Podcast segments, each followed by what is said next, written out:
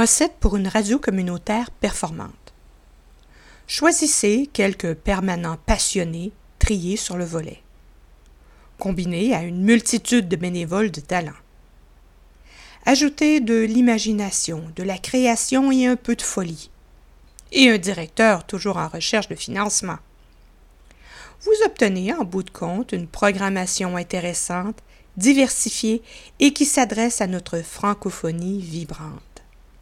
Cela semble en effet être une recette pas trop difficile et efficace.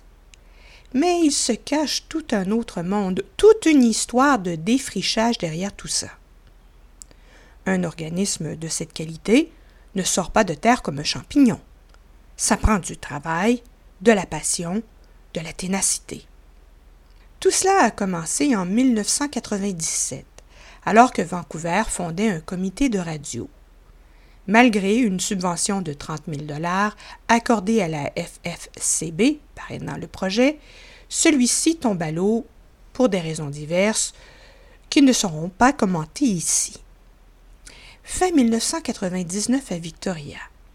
Un visionnaire, notre Jacques Vallée préféré, approche la Société francophone de Victoria pour parrainer un projet radio.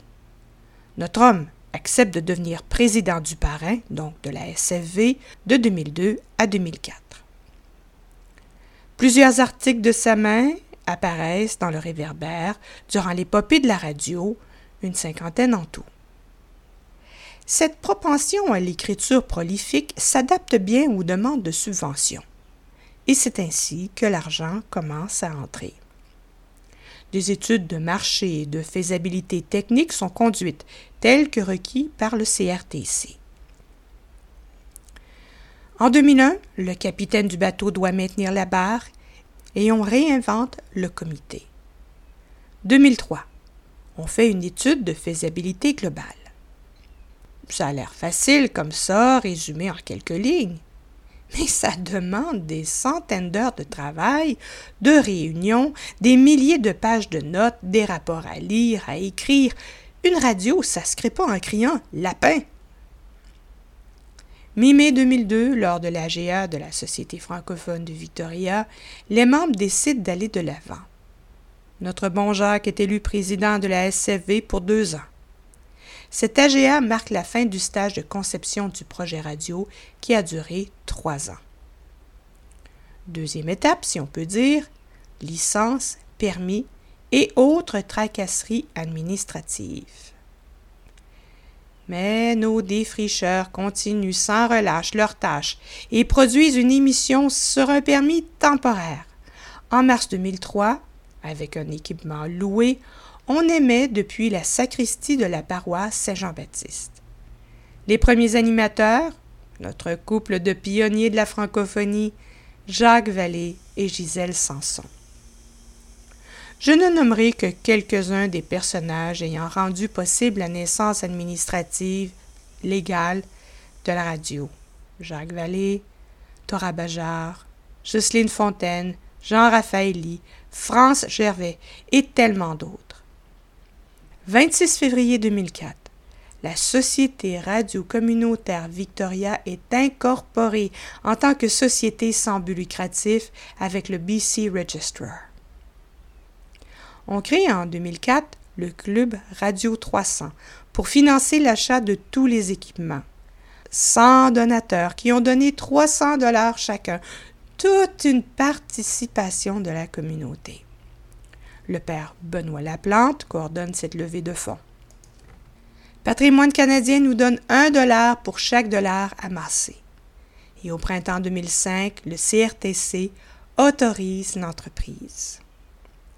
Débute alors l'étape de réalisation. Pour recevoir des subventions, on apprivoise l'administration fédérale. On apprend un nouveau jargon administratif, intrant, extra, prendre racine, plateforme, accélérateur incontournable. Jean-Pierre Coallier, un animateur radio bien connu au Québec, devient un admirateur à distance. Il envoie une lettre d'appui et encourage les promoteurs du projet à ne pas se laisser décourager par la bureaucratie.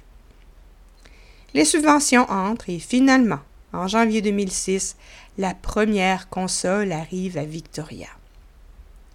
Les quelques mois suivants permettent l'achat d'une antenne de 1 mètre de diamètre érigée sur le toit du manoir Kamosuk. Mais il y a encore loin de la coupe aux lèvres.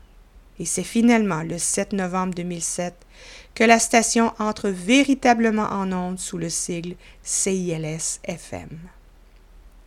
En fait, il a fallu beaucoup de temps, d'énergie et de détermination de la part des fondateurs de la radio pour en arriver là où nous sommes aujourd'hui. En 2008, la radio crée un club des mousquetaires radio pour financer l'achat d'un deuxième studio et de plus d'équipements. La Fondation canadienne-française d'aide culturelle de la Colombie-Britannique verse 25 000 à la radio et devient un mousquetaire radio. Patrimoine canadien nous donne un dollar pour chaque dollar amassé. Rappelons-nous aussi de Gérald Maupetit, François Béliveau, Yolène Petitclerc et de tous ces autres bénévoles qui ont œuvré pour atteindre ce but commun, celui de donner une voix radiophonique aux francophones du Grand Victoria. En fin 2008, la radio CILS commence une tradition de faire un radioton annuel amassant des sous de sa communauté pour sa continuation. Mais le travail n'est pas terminé. Il s'agit maintenant de garder ce bijou qu'est Radio Victoria rayonnant dans notre communauté en bonne santé pour les années à venir. Ça prend un village pour élever un enfant, dit-on. Eh bien, ça prend une communauté pour faire une radio.